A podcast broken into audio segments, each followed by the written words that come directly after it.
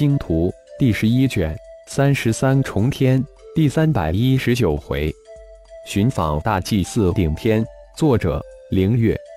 演播：山灵子。我怀疑魔族手中掌握着一条连通蛮荒对域的外域通道，而这你们口中所谓的神级蛮荒凶兽，只怕已经突破神阶高级，成为了仙灵之兽。否则绝逃不过我血域的吞噬。一脸阴沉的血麒麟终于开口了：“雨破天惊，不错，血大人猜测完全正确。”突然，一个让大家都惊喜的声音响起，大祭司顶天的巨人身形也随即显现出来。师，大祭司熊天、熊迪等几个弟子险些叫露了嘴，还好立即纠正过来。不过，在龙盟及顶盟众人的耳中听成了是大祭司。见过大祭司，顶盟二百战士立即弹跳起来，恭恭敬敬的上前行大礼。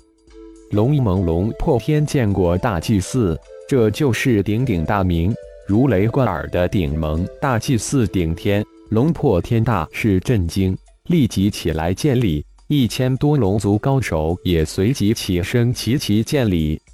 破天老哥是我们血大人的老哥，也就是我顶天的老弟，不用多礼，以后喊我顶天就行。龙盟诸位也不用多礼了。顶天轻轻一笑，对龙破天说道：“大哥用不了多久就能突破到半神之境了，顶师你也也都不用多礼，起来吧。”顶天这才转过头来，摆摆手，吩咐道：“除了龙破天，其他的都是弟子属下。你总算露面了。”坐在一边的血麒麟老神在在的，似乎语带不满。而血麒麟身边的白如玉一脸的含笑，兴奋之色溢于言表。这夫君说好了聚一聚，结果转过身就闭关五六个月。将自己晾在了一边，这修炼狂人真是如玉。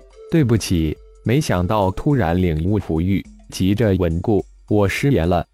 顶天当然看到白如玉的眼中那一闪即逝的责备，立即传音道，嘴里却回应着血麒麟：“血大人辛苦了，我有啥辛苦的？只是我夫人如玉一直盼着见识一下鼎鼎大名的大祭司顶天。”没想到这一盼就是好几个月啊！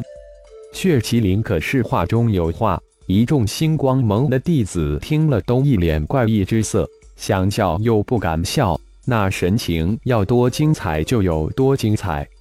而顶盟、龙盟的一众人听了这话，丈二摸不着头脑，都一脸的诧异之色。龙破天更是一愣，心中暗道：老弟这是唱了那一曲戏啊！呵呵。顶天给如玉夫人赔不是了。顶天呵呵一笑，就是一揖，顺便就坐了下来。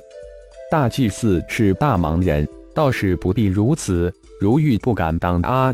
白如玉脸含笑意的回道：“刚刚还沉重的话题，在大祭司顶天到来，被血大人夫妇这么一搅和，气氛突然变得无比怪异，轻松起来。大部分人都不知所措。”而星光盟这几位师尊弟子的却都心知肚明，却又不敢言笑。当得，当得！大祭司随口又回应道：“嘻嘻。”龙飞终于忍不住了，刚笑出口，又立马感觉不对，立即用双手掩住。哈！熊迪的笑声如被人捏住脖子的鸭子，刚起立止，飞一般的窜了出去。熊天、熊帝、焦勇。毒哈死命的将自己的嘴捂住，腰弯的如弓一般，脸几乎埋入脚掌之中。你们几个小子，给我滚！血麒麟立即大发雷霆。随着血麒麟的一声“滚”字，熊天、熊帝、焦勇、毒哈四人如的大赦，瞬间破空而去。龙飞想笑就笑吧，你父亲不会责怪于你。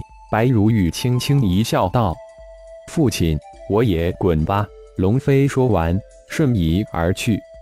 一圣主熊天他们这是？龙破天大惑不解。他们这几天修炼出了点错，控制不住脸上肌肉，破天老哥不用在意，很快就会好的。”血麒麟淡淡解释道。一时之间，气氛似乎更加的怪异，没有一个人吭声。那凶兽连你的血域也吞噬不了，不会真的是仙灵之兽吧？顶天盘坐下来，感觉到血麒麟的气息有些紊乱，于是转移话题问道：“应该猜测不错，仙灵之兽果然非同凡响。我这伪仙之境还真无法灭杀他们。蛮荒对域只怕要大难临头了。”魔族手中掌握了一条通往蛮荒外域的通道，而且纪灵魔族至少有三位太长老突破到神阶高级，离人仙之境只差那么一点点，我们不一定能胜之。顶天这才将从炼化魔族灵魂中提取的消息讲出来。如果果真如此，蛮荒对域真的要大难临头，整个蛮荒对域蛮荒种族将生灵涂炭。蛮荒对域只怕要毁了。哦，这次蛮荒联盟大军中有哪些厉害的战队或是战团？估计现在蛮荒联盟大军还有多少人？顶天又换了一个话题问道，心中却思索着去会一会那仙灵之兽，看看自己的混沌剑域能否灭杀之。如果连自己的混沌剑域都不能灭杀那凶兽，只能动用至尊神器中子星了，或是炼神塔直接射出凶兽的灵魂，这可不是自己希望看到的情况。不过，似乎自己的手段还很多，总会有一种手段能够灭杀之。似乎将魔灵化身忘了，以久幽魔神器之威，应该没多大问题了吧？想到这儿，顶天心中算是有底了。厉害的战团还真有那么几个。那个全是由神级高手组成的九绝战团，当之无愧排第一。还有轮回战团，战力也很强大，他们手中人人都有秘法，还真不可小视。蛮荒种族的七六战团也很厉害，手段非常邪异。轩辕战团也不错，由天外盟高手组合而成，特别是那个轩辕剑，一剑域只怕不输于我的血域。至于现在蛮荒联盟大军还有多少人？由三号传回的消息估计，只怕不足四十万人了。而魔族大军比我们要多一倍，接近百万大军，在战团人数之上，魔族还是占有很大的优势。如果战力比拼，可能相差不多，或许我们还强那么一点点。当然，这还不算你隐藏的战力。听到大祭司顶天与血大人两的谈话，不仅龙盟众高手震惊无比，顶盟的二百半神级高手也惊恐莫名。没想到魔族手中还隐藏着如此让人恐怖的东西。龙星盟暂时不要轻举妄动，否则只会白白伤亡。待我会会那凶兽之后再做打算。还有。魔族的一些消息也要想办法传回蛮荒联盟后方指挥部，看看蛮荒联盟指挥部有什么反应。至于魔族，我想他们也不可能永远躲藏在窝里，肯定会出来的。当然，我们也要想法伴诱他出动，消灭魔族有生力量，到时再伺机而动。嗯，在没有更好的办法之前，也只能这样了。明天我陪你去会会那凶兽，说不定我们联手能灭杀他。血麒麟应了一声：“师尊，轩辕战团的轩辕剑到处打探大祭司的消息。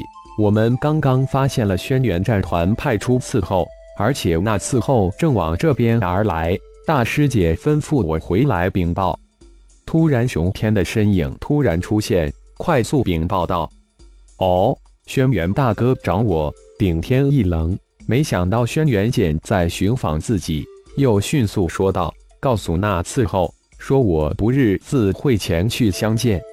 快去！”血麒麟一摆手，吩咐道。看着熊天瞬移而去，顶天沉默了一下，皱了一下眉头，用不太肯定的语气说道：“轩辕大哥找我，莫非是想联手对付凶兽，或是想再探魔穴？”依我看，八成是对付凶兽。只有灭杀了这些凶兽，震撼魔族，他们才会采取下一步的行动。血麒麟接口道：“还是先由我去会一会那凶兽再说吧。龙星盟还是撤离九绝山脉远一些为好。不过要小心提防轮回盟及天外盟，说不定他们会趁此机会浑水摸鱼袭击，可不要大意，小心阴沟翻船。”顶天告诫了一下血麒麟，又传音白如玉，这才起身而去。真的不用我跟你一起去？血麒麟又问了一句：“你还是看好龙星盟？我隐隐有种感应，轮回盟不会真的罢手。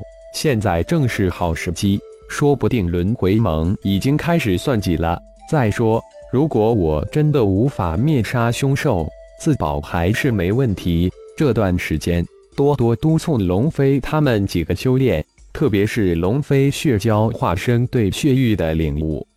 顶天这次可是传音叮嘱血麒麟化身，让他切不可大意。